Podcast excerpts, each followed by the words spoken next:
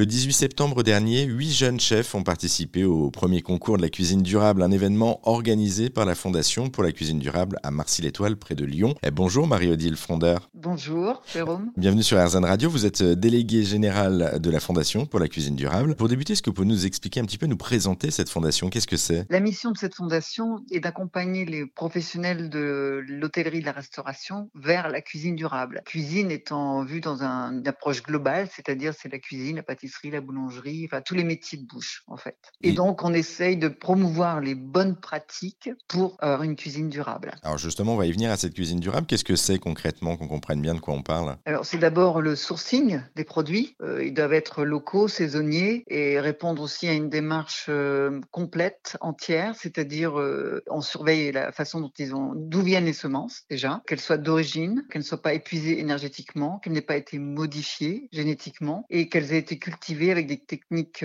agricoles soft, pas agressives. Ensuite, ça intègre aussi la façon de, cuisiner, les accessoires qu'on utilise, utiliser tous les déchets, les transformer, utiliser des matériaux qui soient plutôt en métal et en verre, et tout ça pour respecter la qualité de l'air. effectivement, c'est quand même un sacré travail en fait tout ça, parce que la, la cuisine aujourd'hui, on est un petit peu loin de cette cuisine durable. C'est justement pour ça que vous avez décidé de lancer ce, ce premier concours de la cuisine durable? Oui, parce que c'était, ça a été proposé par Christian Tête-Doigt et le concours aujourd'hui c'est un support euh, que connaissent bien les professionnels de l'hôtellerie et de la restauration et c'était euh, le support idéal pour euh, mettre en pratique cette cuisine durable. On a pris des jeunes qui ont entre 20 et 31 ans, donc ils sont vraiment concernés parce que c'est leur génération qui va nous orienter vers une cuisine durable et on a eu des résultats fantastiques. Ça c'était pour le premier concours. D'ailleurs on a mis toutes les infos sur rzn.fr et, notamment le, trio, j'allais dire en tout cas le, podium de, de, ces vainqueurs de ce premier concours euh, de la cuisine durable. Merci beaucoup Marie-Odile Fondeur pour cette présentation rapide et pour en savoir plus justement sur la fondation